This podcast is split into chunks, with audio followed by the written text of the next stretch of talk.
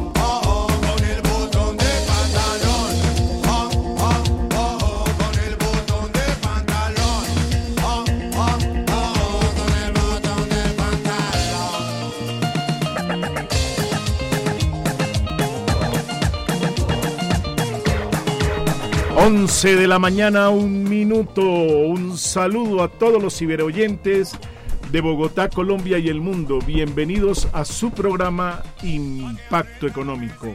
Hoy amanecemos con noticias acerca que las presiones de los gremios y otros segmentos de la población y de la producción en Colombia hacen prever ajustes en tributos como los de las zonas francas, los dividendos, pensiones, oro y algunos otros en la reforma tributaria. Pero también es noticia, desde luego, la reanudación de relaciones entre Colombia y Venezuela con el envío de ambos embajadores a la capital colombiana y a la capital venezolana.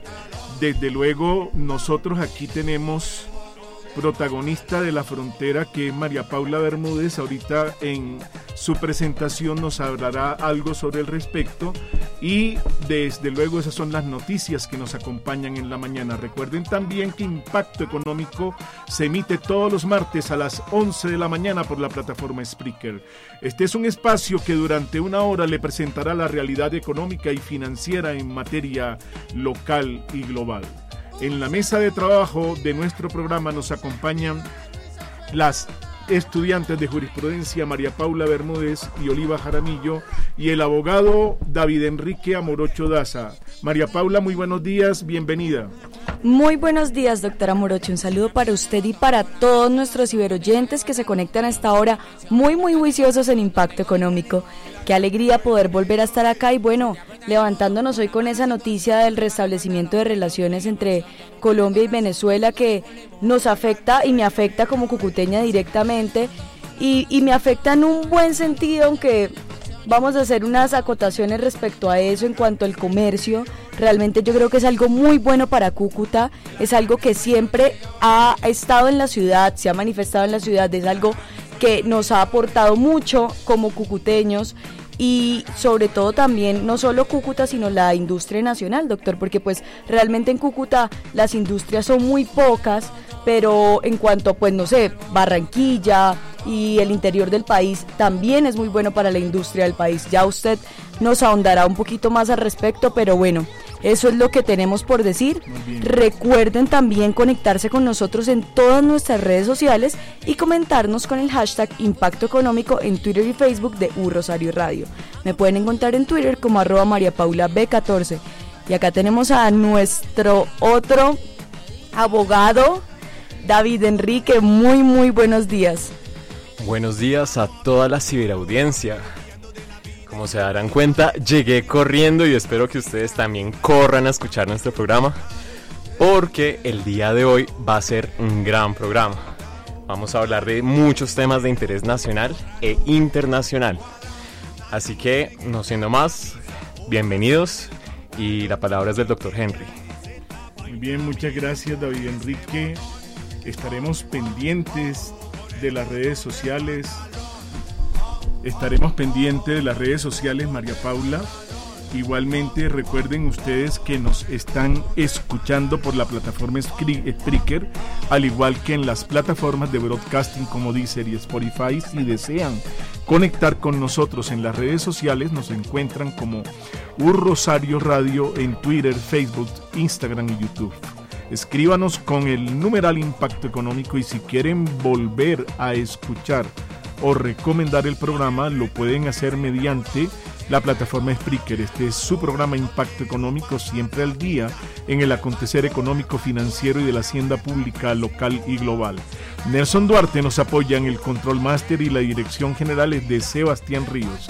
Soy Henry Amorocho Moreno y me pueden seguir en Twitter como arroba Henry Rayalpizo Amorocho, en Facebook como Henry Amorocho Moreno y también me pueden encontrar en el blog de mi página www.amorochoidaza.com. Bienvenidos todos. Nelson, usted tiene la palabra con el sistema solar. Con el botón del pantalón. Con el botón del pantalón. Con el botón del pantalón. Con el botón del pantalón. Estás escuchando Impacto Económico. La actualidad económica en el mundo y las noticias más importantes del escenario internacional llegan a la radio. Todo en Economía Global a su alcance.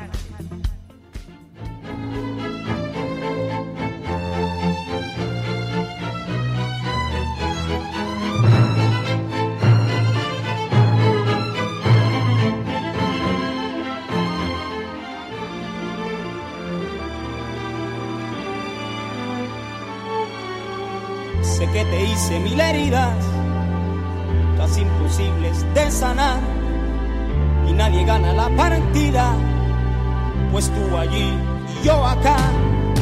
Cuando el orgullo no te deja entrar en tiempo y en razón, hay que callar todas sus quejas y hacerle caso al corazón. Estamos escuchando la canción Lo grande que es perdonar de Gilberto Santa, Ro- Gilberto Santa Rosa y Vico Sí. Y es que a propósito tuvimos a el señor Gilberto Santa Rosa, el caballero de la salsa en Bogotá, doctor, un conciertazo le cuento.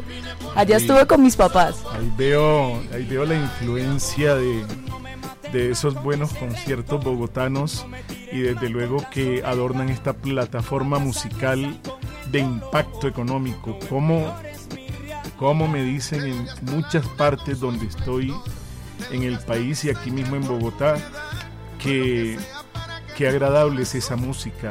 Felicitaciones a todo el equipo de impacto económico que siempre tienen la inspiración para todos nuestros ciberoyentes. Y bueno, vamos nuevamente a la reforma tributaria. Pero antes de ir a la reforma tributaria, quiero comentarles algo. Que la noticia económica la domina no solamente esto, sino las nuevas relaciones de Colombia y Venezuela.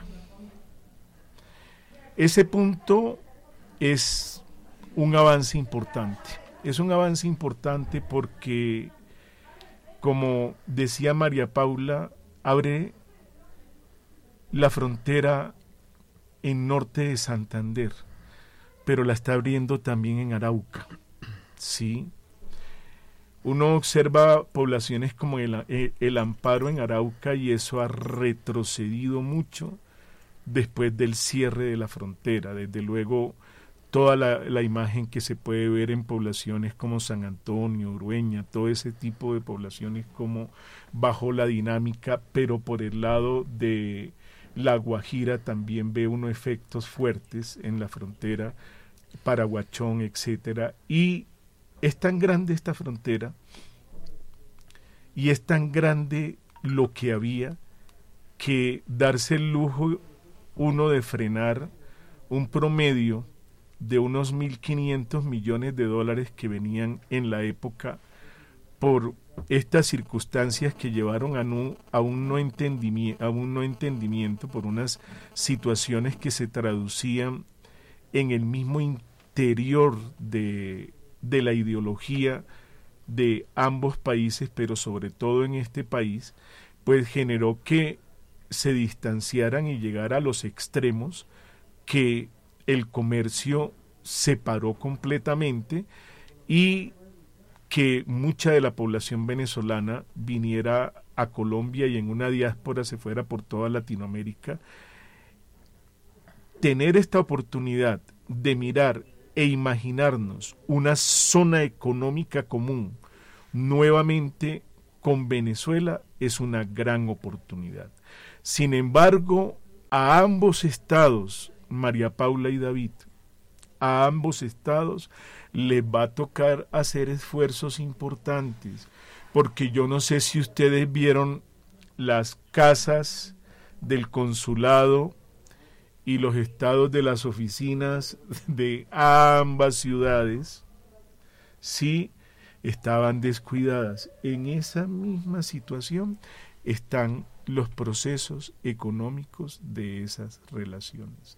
Toca que ambos países se pongan al corte para dinamizar completamente esto. Esto no es que vaya a fluir de una vez, sino que indiscutiblemente hace parte de un proceso, pero que sustancialmente bien llevado, bien planificado, bien regulado, entre otras cosas, y ahí sí conjuntamente como países hermanos puede dar buenos dividendos tanto en las relaciones humanas de tipo bilateral, sí, como en las relaciones políticas de tipo bilateral, como también en las relaciones económicas de tipo bilateral y desde luego pienso yo que en el en la parte de ambos países puede dinamizar uno de los sectores que cayó en ambas partes. Qué, qué casualidad, cayó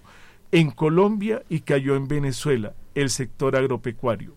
Pero otro punto importante, y sobre todo para Cúcuta, de todas estas ciudades fronterizas, dinamizar nuevamente ese comercio en Cúcuta. Yo le dejo la palabra a María Paula y a David que la están pidiendo sobre este tema y ya los dejo.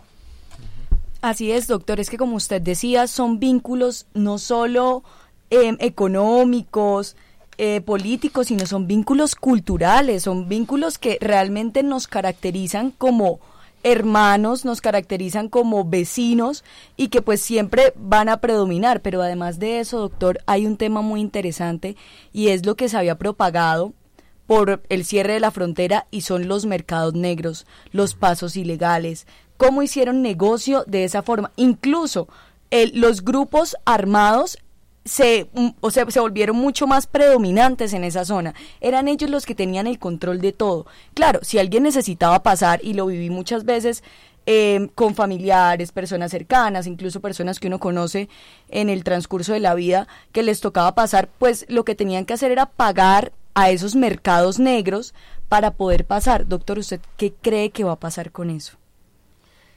Voy a darle la palabra a David, que está que me la pide sobre el tema, y ya sigo yo. Bueno, sobre el tema de, primero que todo, la seguridad, es importante que esta, resaltar que esta recuperación de las relaciones Colombia-Venezuela trae consigo una cooperación en seguridad, que es un tema importantísimo que se había perdido y fue precisamente una de las múltiples razones, porque detrás hay razones económicas que el doctor Amorocho nos va a explicar más adelante, eh, y razones de llenar ese vacío de poder. Hay, mucha oferta, hay mucha demanda y poca oferta. ¿Quiénes la suplían? Pues los grupos ilegales, porque los estados habían eh, cerrado las opciones de diálogo. No solo, no solo esto, y pues por eso se enriquecieron encontraron una forma de negociar, negociar con la migración.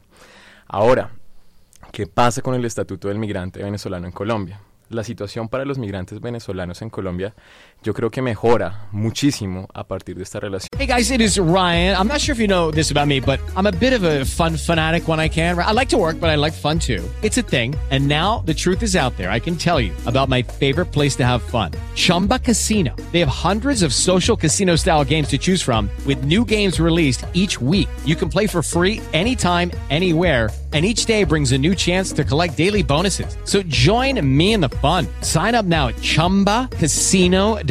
No purchase necessary. BGW. Void were prohibited by law. See terms and conditions. 18 plus. Okay, round two. Name something that's not boring. A laundry? Ooh, a book club. Computer solitaire, huh? Ah, oh, sorry. We were looking for Chumba Casino. That's right. ChumbaCasino.com has over 100 casino style games. Join today and play for free for your chance to redeem some serious prizes. ChumbaCasino.com. No purchase necessary. Full prohibited by law. 18 plus terms and conditions apply. See website for details. Porque esa fue una respuesta del gobierno Duque a la falta de, en parte, a la falta de relaciones que había con Venezuela y a la posibilidad de garantizar los derechos de esta población de especial protección constitucional. Entonces quedan en mucha mejor Em, en mucha mejor posición estos, estos migrantes que uno escuchaba que tenían que pagar muchísimo dinero en sobornos a todos los, a todos los órganos para poder hacer una vuelta en Venezuela. Entonces, uno, de personas que uno conoce, de migrantes ilegales con los que uno ha tenido la oportunidad de hablar, encuentra que hay demasiados beneficios para recuperar las relaciones con Venezuela, así evidentemente no estemos de acuerdo con la forma de gobierno que se maneja allá pero son más que todo razones humanitarias y razones de ser prácticos. Yo creo. Doctora Morocho, le dejo la palabra para hablar de temas económicos. Muy buenos temas. Eh, yo creo que este tema le vamos a apartar aquí un cupo muy especial para un próximo programa, porque es un tema que amerita y amerita un tratamiento particular, es de tal profundidad que vale la pena tocarlo con sumo cuidado. Pero también celebro una cosa, María Paula y David, norte de Santander, tiene una zona a la que hace mucho tiempo no se podía entrar. Y ya un presidente colombiano llegó al Tarra. Llegó. Llegó al Tarra, María Paula y David. Eso es una gran noticia. Y qué bueno que se, que se vuelva a entrar a esa zona del Catatumbo. Saber nuevamente que podemos ir posiblemente a convención, que vamos a llegar nuevamente a donde por primera vez se descubrió una pepa de café en Colombia, que fue en norte de Santander, muchos otros municipios que eh, no, allá no se puede llegar. Qué bueno me parece eso, pero como les digo, estaremos hablando en próximos programas sobre ello. decir Además que es bastante simbólico que un presidente se atreva a entrar a esas áreas del Catatumbo, donde históricamente siempre ha sido, eh, bueno, se puede decir tierra de nadie, pero definitivamente se sabe que es tierra de alguien y es tierra de los actores armados.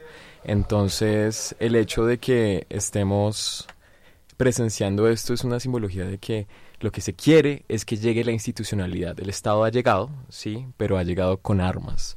Y tan solo es mucho, lo tan solo es muy poquito lo que se puede hacer con cuando uno solo hace presencia por medio de las armas. Si va el presidente, es, una es un símbolo de que lo que se quiere es que llegue la institucionalidad y elimine las razones de base de abandono que generaron este caldo de cultivo, este, este sitio propicio, este vacío de poder que empezaron a llenar estos, em, grupos armados en contra de la ley. Sabía yo que en este tema se me iba a mañar la, la mesa de trabajo, María Paula. Doctor, pero es que realmente hablar de municipios olvidados, y como el Tarra y zonas olvidadas como el Catatumbo, que bueno, sí, habían presidentes que llegaban hasta cierta zona, pero sabían que de ahí no podían pasar porque realmente el control efectivo del territorio no lo tenía la policía, el control efectivo del territorio lo tenían los grupos armados. ¿A quiénes le hacían caso los ciudadanos? ¿A quiénes le hacían caso las personas que vivían en esos municipios? A los grupos armados. Entonces realmente lo que dice David es un símbolo de legitimidad que estamos logrando y bueno, ojalá, ojalá se logre y no solo porque yo sé que se nota un poco mi preferencia por Norte de Santander, pero además que llegue a otros municipios olvidados, que tenemos muchos, muchos en Colombia. Departamentos enteros incluso. Incluso. Entonces, que no se quede solo en simbología, en, en, en tema de esperanza, sino que sea una esperanza que se concrete y que se note el trabajo del Estado en estas áreas, porque solo así se puede hacer algo de cambio y lograr esa paz total de la que tanto se habla en presidencia. Querida ciberaudiencia, volvemos con la reforma tributaria. Ese es el tema, además, que es continuo y permanente de aquí hasta que, hasta que se apruebe y se apruebe el presupuesto público. Y hasta que el otro año expidan el plan de desarrollo. Y pasen otra reforma tributaria. Y pasen otra reforma tributaria. Así es, David Enrique. ¿Qué ha pasado en estos días? Se ha, hecho, se ha hecho un proceso de socialización por parte del señor ministro de Hacienda con los distintos gremios y la verdad yo he visto apertura al diálogo, he visto a un ministro que de alguna manera ha tomado atenta nota y ha dicho que en algunas partes eh, piensa ceder en algunos casos con baja de la tarifa, en otros casos incluso con supresión del mismo impuesto, como es en el caso del impuesto al oro. ¿Mm?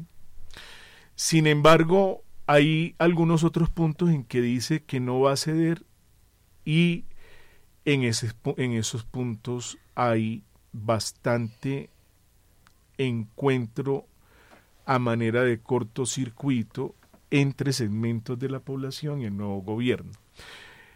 Entonces, del impuesto al oro no vamos a hablar porque ya el señor ministro de Hacienda dice que lo saca del proyecto de reforma tributaria. Vamos a hablar del impuesto de zonas francas. El impuesto de zonas francas parece ser que en la parte de la situación uniempresarial, el ministro de Hacienda está muy seguro que esa parte no va, pero piensa colocar hasta ahora ese plan de exportaciones para no seguir haciendo lo que se viene haciendo, que si hay exención, en vez de exportar, lo que está haciendo las empresas en las zonas francas es producir y e ingresarlo al mercado nacional en ventaja contra las otras personas que no tienen exenciones, entonces se presenta desde luego un fenómeno ahí de injusticia. Doctora Morocho, es una pregunta muy básica para que la ciberaudiencia entienda un poco mejor de qué estamos hablando y por qué se le está poniendo un impuesto a las zonas francas. ¿Qué son las zonas francas? Las zonas francas ya viene el doctor Juan Camilo que precisamente va a hablar sobre ese tema, pero las zonas francas son un lugar que desde el año 1966 se ha establecido por el decreto 444 de ese año con el objeto de promover las exportaciones. Y es un lugar en donde se considera básicamente lugar de libertad de comercio, donde se produce, sí, en este caso con en aquel tiempo con incentivos, porque no se daba toda la exención del impuesto, simplemente se daba un incentivo a través de un abono de lo que la persona tenía que pagar por impuestos y con eso la gente se ubicaba. Ahora aquí se malentendió, ¿sí? Y desde hace varios años, aproximadamente 16 años, se viene aplicando exención es decir, del tributo para, que, para el que produzcan zonas francas, con la idea de que bajando ese impuesto pueda hacer mejor competitividad en el exterior y promocione las exportaciones. Es decir, es una manera de utilizar el no pago del impuesto para incentivar la producción de lo que se llaman algunas exportaciones que no son iguales a las tradicionales, que no son iguales a café, petróleo, carbón y otras, sino eh, motivar otro tipo de exportaciones. Entonces, ese es el caso de las zonas francas. Es una zona en donde se, se, se conglomeran varias empresas, se dedican a producir y producir para exportar antes con un incentivo, pero ahora con una exención y lo que están tratando, en este caso el ministro José Antonio Campo, es de ir reduciendo esa exención. Y ha tenido una reacción en zona franca porque desde luego ahí la legislación y los acuerdos internacionales tienen muy claro que si hay acuerdos ya establecidos y una ley tributaria los va a desconocer, puede estarse sensibilizándose la seguridad jurídica con la que ingresaron algunas empresas. Sobre ese punto vamos a estar hablando también con el doctor Juan Camilo Restrepo más adelante. Ese es un tema muy importante y muy interesante. ¿Tú querías hacer una pregunta? Sí, señor. Doctor, me dirá usted si la respondemos con el doctor Juan Camilo o me la responde usted, pero habla usted que es la unión de varias empresas, pero también la reforma hace referencia a las zonas francas uniempresariales o permanentes especiales, que también es algo que ha afectado mucho porque habla de que una, de una tarifa del 35%, si no me equivoco. Entonces, bueno, eso es algo creo que también a la ciberaudiencia le gustaría saber y conocer un poco más. Y le voy a decir, María Paula, que le reservemos y haga usted esa pregunta por favor, al doctor Juan Camilo Restrepo, porque él viene preparado para contestárnoslas. Yo se las contesto, pero dejémosle el tema al doctor Juan Camilo. Pero nos debe un tuit, doctor, acerca de eso. Con todo gusto, con todo gusto así lo haremos. Muchas gracias, eh, María Paula. Por el otro lado, además de las zonas francas, viene dándose eh, el tema de las pensiones. Las pensiones, lo hemos repetido muchas veces acá, son un derecho laboral. Eso está establecido por jurisprudencia reiterada de la Corte, es sentencia de unificación. Es un derecho del trabajador. Y los derechos del trabajador en este caso específico de las pensiones, no son ingresos y no se pueden tratar en un tema de comisión de asuntos económicos, sino en un tema de comisión séptima de asuntos laborales. Por lo tanto, si no son un ingreso y no se dan por factores de producción como la tierra, el trabajo y el capital, sino que ya es el producto de una compensación que se le deja al trabajador por la ley laboral no puede ser objeto de tratamiento en materia tributaria.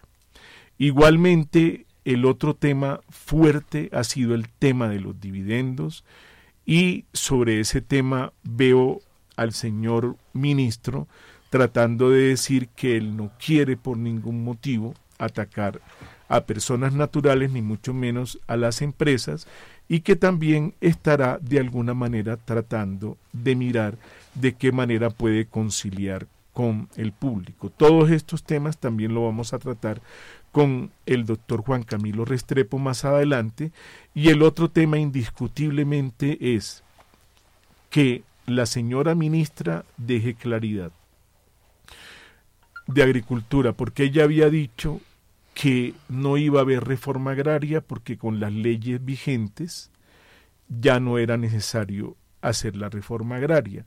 Y ahora en otras declaraciones la vemos diciendo que va a haber reforma agraria. Entonces, es bien importante este punto porque esa situación tiene que conciliar con lo que se tenga pendiente en materia tributaria en la reforma, porque uno tiene que saber en qué voy a gastar. Si voy a si los impuestos de tierra me van a servir para hacer las compras o además desde luego con la reforma agraria se van a venir otros gastos que también pueden venir con el otro lado de adecuación de la infraestructura, como son distritos de riegos y otras cosas, entonces en este punto toca tener claridad. Desde luego el doctor Juan Camilo también conoce el tema porque fue ministro de Agricultura y sobre todos estos referentes iremos a tratar posteriormente. Yo creo que hasta aquí eh, dejaríamos esta primera parte de economía global a tu alcance, en donde hemos dado los dos puntos más sustanciales que en materia económica se dan. La reanudación de Colombia y Venezuela en sus relaciones con la perspectiva de la creación de una zona económica común y los avances de la reforma tributaria ya entregados para informe de ponencia y debate de ponencia en los cuales hay impuestos que han sido bastante debatidos y deliberados en esta semana y en los cuales ha demostrado demasiada contundencia en decir el señor Brudman Master en una posición bastante emocional acerca de que Colombia es el país más incompetitivo del mundo. De todos estos temas hablaremos con nuestro invitado y en el momento, como siempre. Okay, round two. Name something that's not boring. A laundry? Ooh, a book club. Computer solitaire, huh? Ah, oh, sorry, we were looking for Chumba Casino. That's right. ChumbaCasino.com has over 100 casino style games. Join today and play for free for your chance to redeem some serious prizes. ChumbaCasino.com. No purchase necessary. Full prohibited by law. 18 plus terms and conditions apply. See website for details. Lucky Land Casino asking people what's the weirdest place you've gotten lucky? Lucky? In line at the deli, I guess? Aha, in my dentist's office. More than once, actually. Do I have to say? Yes, you do. In the car before my kids' PTA meeting. Really? Yes. Excuse me, what's the weirdest place you've gotten lucky? I never win and tell. Well, there you have it. You can get lucky anywhere playing at LuckyLandSlots.com. Play for free right now. Are you feeling lucky? No purchase necessary. Void where prohibited by law. 18 plus. Terms and conditions apply. See website for details. Siempre, Nelson, lo dejo a usted con el uso de la palabra.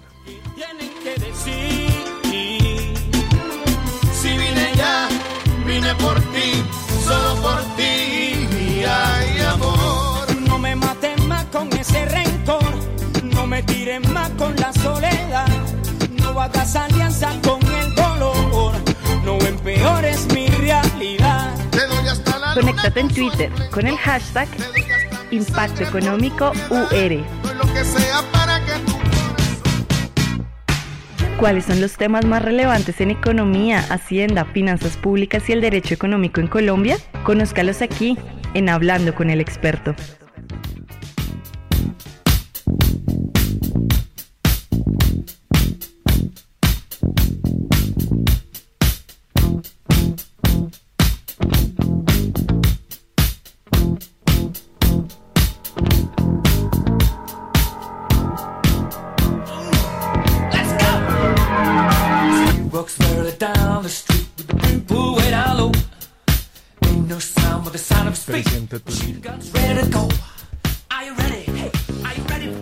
Bueno, oyentes, estamos escuchando Another One Bites the Dust de Queen. Es una gran canción, es una canción diseñada para que bailemos, cantemos y en general la disfrutemos. Y hablemos de reforma tributaria. Ah, sí. A ver si la reforma tributaria se morderá el polvo a más de uno. Yo creo, yo creo. Muy bien, y aquí tenemos a nuestro invitado experto, el doctor Juan Camilo Restrepo Salazar, quien nos ha acompañado como profesor en la Universidad del Rosario de la materia Hacienda Pública, pero además ha tenido una larga historia en la vida pública del país, pero recordado ministro de Hacienda de este país y que con nosotros comparte y con toda nuestra ciberaudiencia cuando estos momentos históricos como el que tenemos en el día de hoy nos permiten hablar de este tema tan sustancial como es el de la reforma tributaria. Doctor Juan Camilo, muy bienvenido a nuestro programa Impacto Económico. Tenga la amabilidad y saluda a nuestra ciberaudiencia y para usted un especial saludo. Buenos días, Henry, a usted y a toda la audiencia. Eh, me es muy grato vincularme a este programa eh, de, ustedes y de la Universidad de Rosario. Muchísimas gracias, doctor Juan Camilo.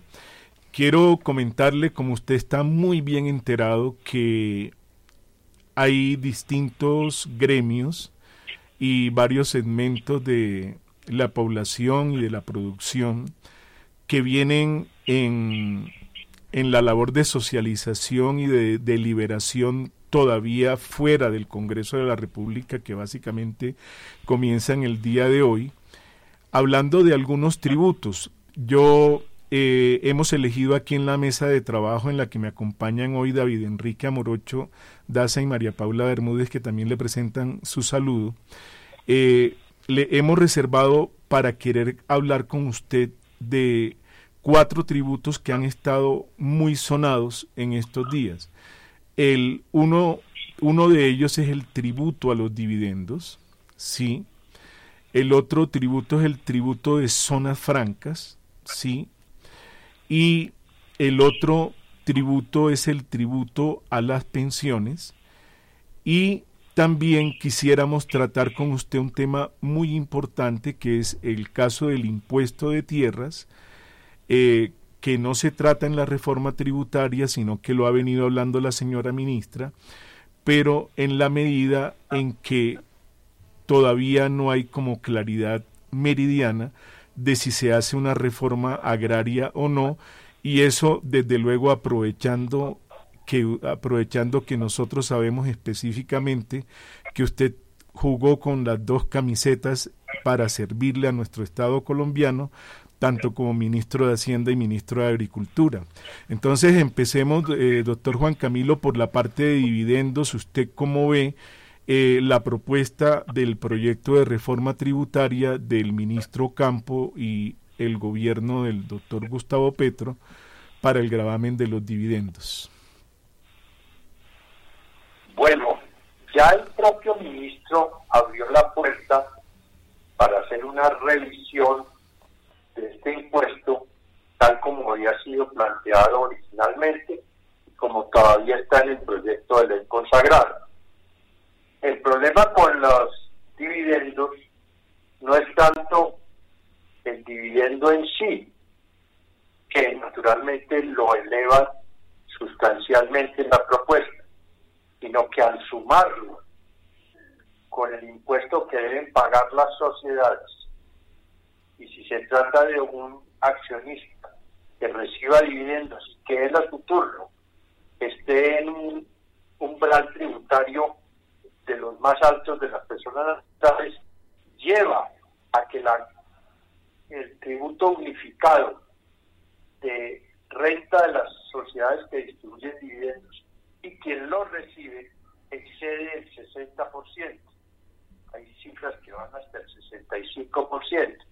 Entonces ese es un impuesto conjunto que genera mucha inconformidad y según todas las cifras comparativas coloca a Colombia por encima de los más exigentes impuestos de la Organización Económica OCDE.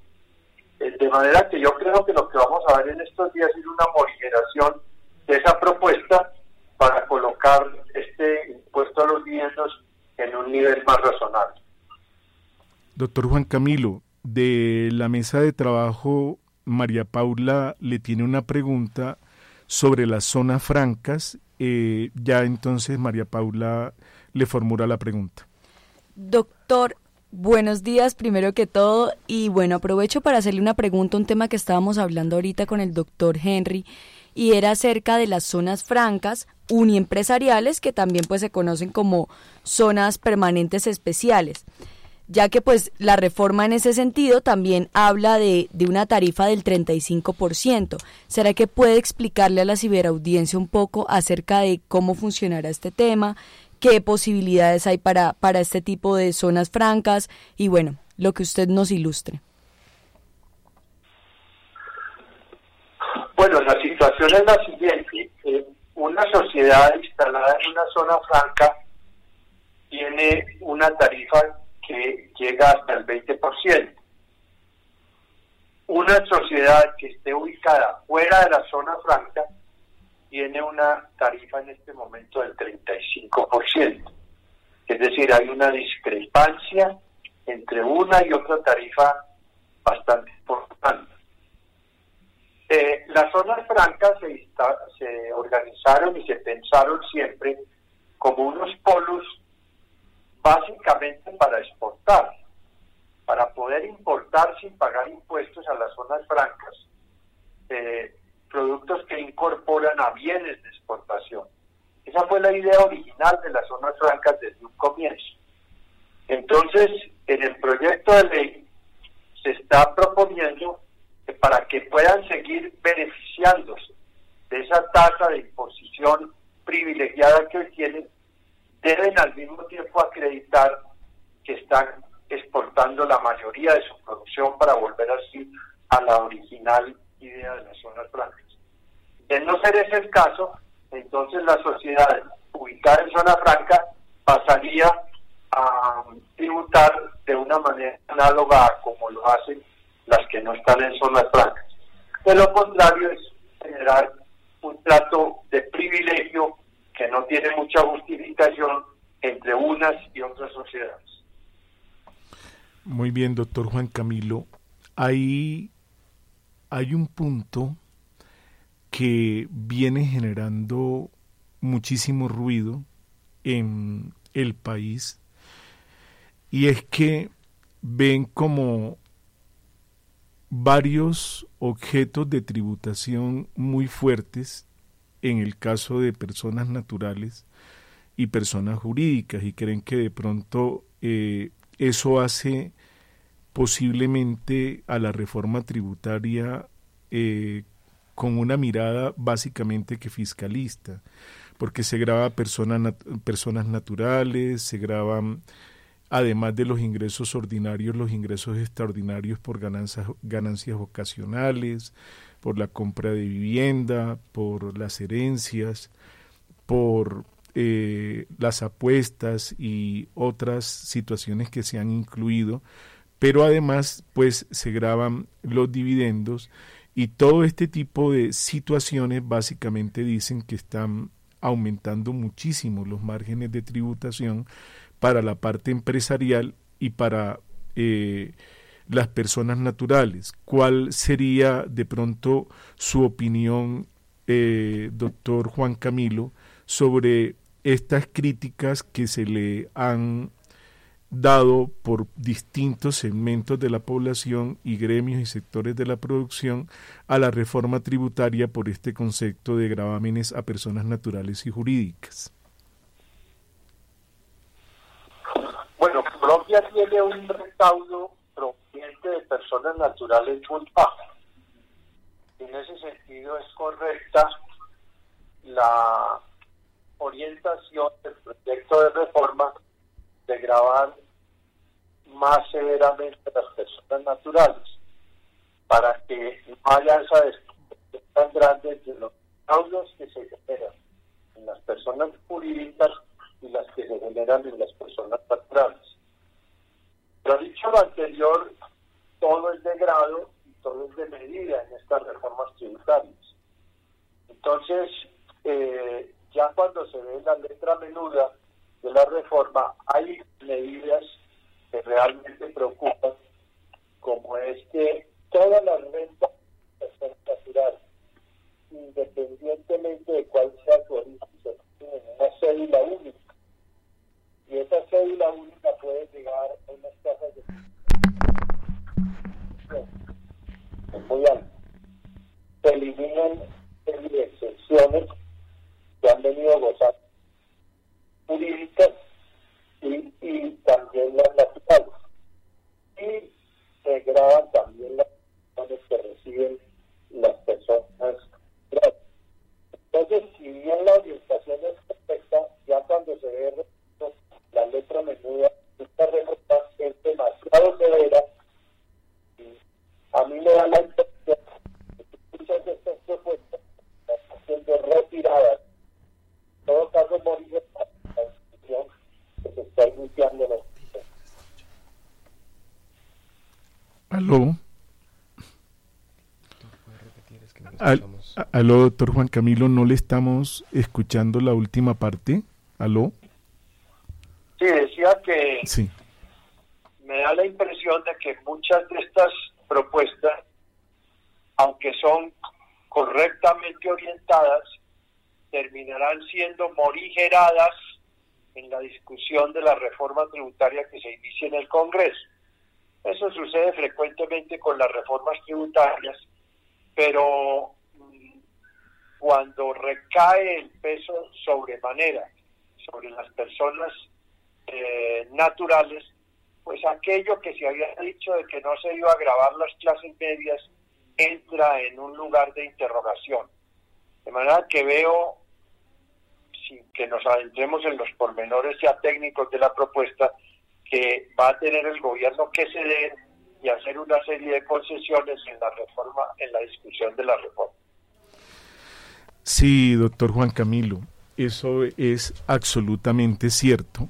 Hay, hay situaciones también en las que ha habido muchísima discusión, como es en el caso de los impuestos saludables, que son impuestos que, que vienen desde el año 2016, incluso originados por situaciones de, de solicitudes internacionales, como la Organización Mundial de la Salud, como el Acuerdo de París, y que de alguna manera eh, se se grabó con IVA en algún momento en los impuestos a las bebidas azucaradas, pero ha tenido dos intentos hasta ahora que no han sido por parte del presidente Duque eh, aprobados en el caso de en el caso de renta de estos productos. Ahora se, se intenta otra vez y en realidad ha tenido siempre una arremetida en la que básicamente la gran defensa de esto para que no se produzca es que afecta a productos de la canasta familiar, aunque este impuesto... Hola, buenos días, mi pana. Buenos días, bienvenido a Sherwin Williams. ¡Ey! ¿Qué onda, compadre? ¿Qué onda? Ya tengo lista la pintura que ordenaste en el ProPlus app. Con más de 6.000 representantes en nuestras tiendas listos para atenderte en tu idioma y beneficios para contratistas que encontrarás en aliadopro.com. En Sherwin Williams somos el aliado del PRO. Esto tenga una, una visión de recaudo por un eh, de recaudo de alguna manera, pero que tenga una visión tiene una visión básicamente también de el mejoramiento de la salud, algo que en la doctrina se habla de los de los tributos extrafiscales o de las externalidades en materia económica. En ese punto ahí llama la atención la fortaleza del quantum de recaudo que son 2.5 billones, ¿sí? Incluye los saludables y los ambientales. ¿Usted cree que de pronto como se ha llevado hasta ahora la deliberación por fuera del Congreso y lo que se prevé que llevar, vaya a llevar al Congreso, también eso posiblemente pueda llegar a unos factores de, de negociación y hasta de pronto supresión de estos impuestos porque ahí habría siempre ya un punto de recaudo bastante comprometido, que son 2.5 billones de pesos. ¿Cuál sería su opinión con respecto a esto, doctor Juan Camilo? Bueno, este es un tema que detrás del cual hay lobbies muy fuertes están desplegando toda su acción en el Congreso y en las reuniones que preceden a, las del Congreso. Eh, yo creo que el gobierno va a insistir y tiene buenas razones para ello, pero va a tener también que hacer concesiones. Por ejemplo, ya el ministro de Hacienda dijo que cuando se refiere a los alimentos ultraprocesados, que son todos esos que vienen empacados en plástico, como papas fritas y cosas por el estilo, eh, iba a hacer unas concesiones. Entonces seguramente va a sacar en la lista de productos ultraprocesados una buena parte. Creo que el gobierno va a dar la pelea por las bebidas azucaradas, se llegará a un término medio en cuanto a recaudo de estos llamados impuestos saludables. Algo tendrá que salir, pero no todo lo que ha propuesto el gobierno. Ha habido un, movimiento de opinión muy fuerte contra esto, pero el gobierno, si empieza a ceder en todo, entonces no va a recaudar nada. Todo el ejercicio que hace es para recaudar recursos para financiar su gasto social. Doctor Juan Camilo, eh, David Enrique Amorocho de la mesa de trabajo le hace una pregunta. Doctor Juan Camilo, como siempre, un gusto tenerlo acompañándonos en la mesa de trabajo. Y mm, sobre este tema específico de la canasta familiar, em, es un tema muy sonado internacionalmente, es un tema que involucra mucho el tema de la salud pública, el tema de la diabetes, diabetes infantil y muchas otras afecciones relacionadas con el consumo excesivo de azúcar. Em, digamos, digamos, eh, en un caso hipotético en el que se pase en el Congreso eh, los impuestos saludables eh, al azúcar, pese a todo el lobby que se haga, o que con el lobby que se haga pase de una manera un poco más morigerada. En términos constitucionales, porque digamos las, las empresas no van a no van a, quedarse quietas con la ley, digamos que pasa en el Congreso la, la ley, una posible demanda de inconstitucionalidad frente a estos impuestos por grabar em, bienes eh, de la canasta familiar.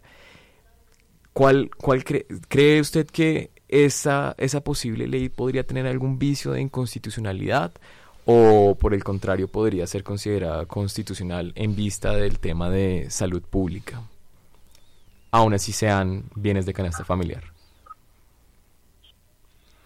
No creo que tengan vicios de constitucionalidad si se aprueban esta, estos tributos, porque el Congreso, a proposición del gobierno, tiene todas las facultades para incrementar los impuestos, eh, no solo para buscar mayores recaudos, sino para proteger el medio ambiente y la salud.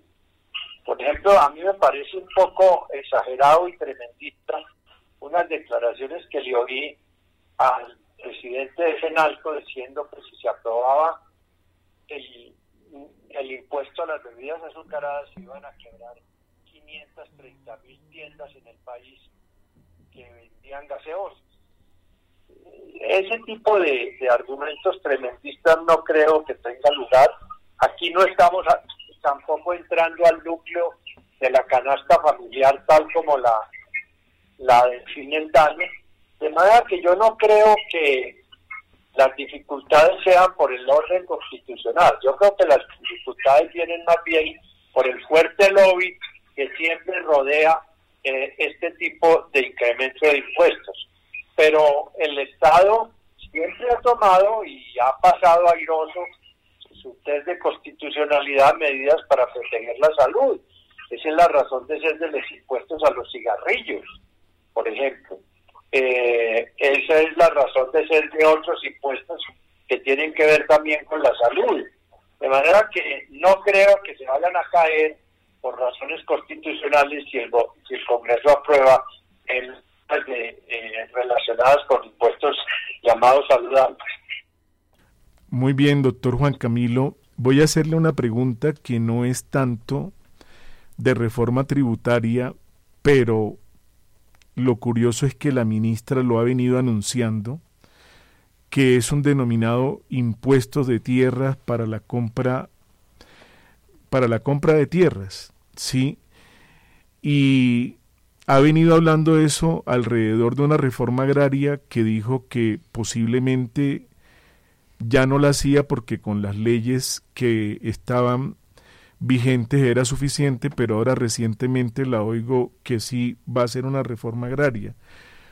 ¿Usted eh, qué piensa? ¿Será que esta reforma tributaria, esta reforma agraria, se estará pensando en una extensión con una reforma tributaria que el ministro de Hacienda ha anunciado que hará después de esta, porque aquí solamente va una parte ¿Será eso lo que está sucediendo ahí, que este impuesto de tierras se vincularía en una eh, segunda reforma tributaria que ya tendría pensado el ministro, dado estos anuncios que viene haciendo la ministra de Agricultura por, por eh, de manera independiente del Ministerio de Hacienda, desde luego.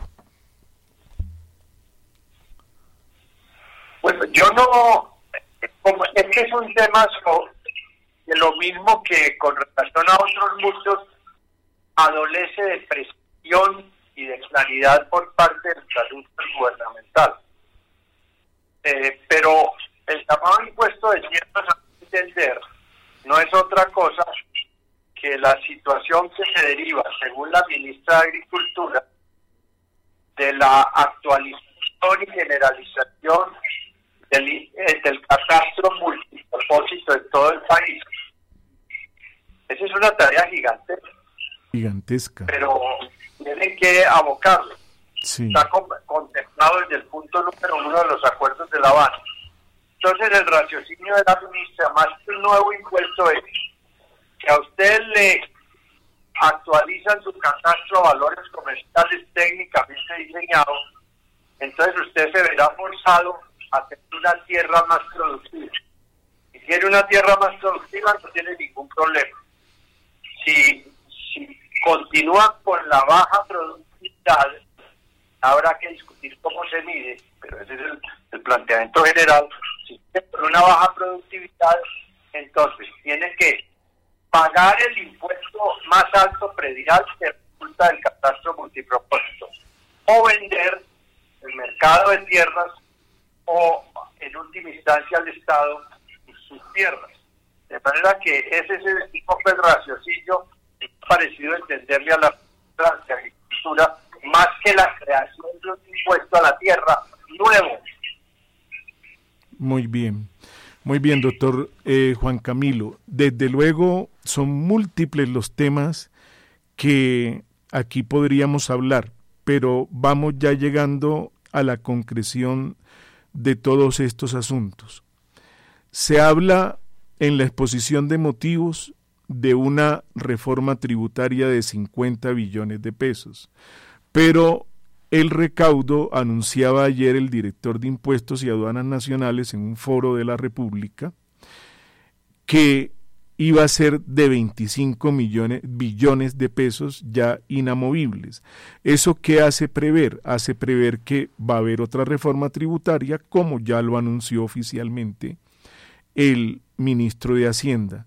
Dada esa situación y en una pregunta muy rápida, ¿usted considera que esta reforma que tenía muchas expectativas de estructural fue estructural o simplemente fue una reforma de trámite nuevamente con objetivo de recaudo fiscal? No, esta reforma ciertamente no es estructural.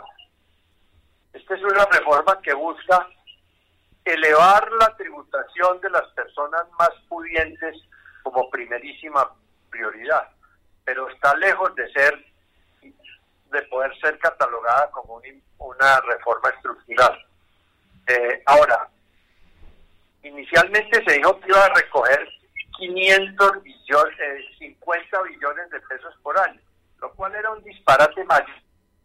Pretender sacarle a esta economía que apenas está reponiendo de la pandemia semejante cantidad, porque las reformas tributarias nunca han logrado recaudos superiores a 10, 12 billones para ahora hablar de un golpe de 50 billones. Entonces el ministro dijo, no, vamos es por la mitad de eso en esta reforma tributaria y los otros 25 billones serán el fruto o de ajuste en los tributos o de mejoras en la, en la supervisión, en el control y en la auditoría de la DIAN en los cuatro años de este gobierno, con lo cual llegaríamos al final del cuadrenio, dice el ministro Campo, a tener recaudos incrementados por año del orden de 50 billones. Pero todas estas son cuentas muy en servilleta en este momento, porque falta ver qué sale realmente de esta reforma. Eh, Bloomberg, por ejemplo, calculó la semana pasada que en el mejor de los casos esta reforma en vez de recoger 25 billones iba a recoger 16 billones y si, de las transacciones que hay en el Congreso tienen que ceder otras partes del gobierno, pues va a quedar en mucho menos. De manera que todo es prematuro en cuanto a las cifras, son muy alogímetro estos eh, cálculos de su recaudo. Doctor Juan Camilo, muchísimas gracias. Ha sido desde luego nuevamente un placer tenerlo aquí en este programa de radio universitaria de la Universidad del Rosario, Impacto Económico, y le presentamos nuevamente toda gratitud a nombre de las directivas de la universidad, de nuestro programa, de toda la ciberaudiencia y muchísimas gracias por ilustrarnos con su amplio conocimiento y bagaje sobre estos temas ascendísticos. Doctor Juan Camilo, muchísimas gracias y que tenga usted felices días. Bueno, muchas gracias a ustedes por la invitación, me place mucho saludarlos y hasta muy pronto. Muy bien.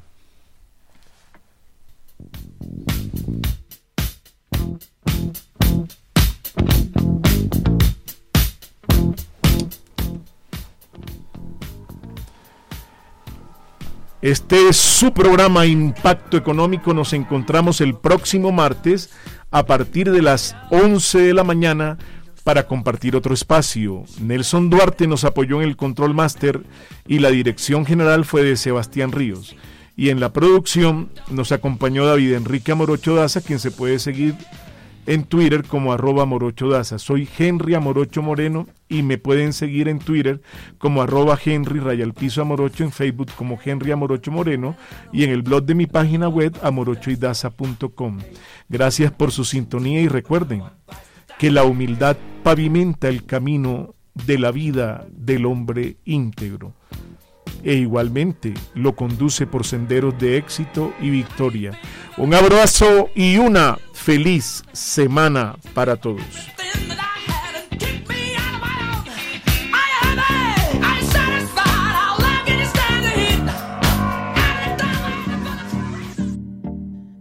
La suma del conocimiento y la experiencia llegaron a los ciberusuarios con la aplicación de la economía y el derecho.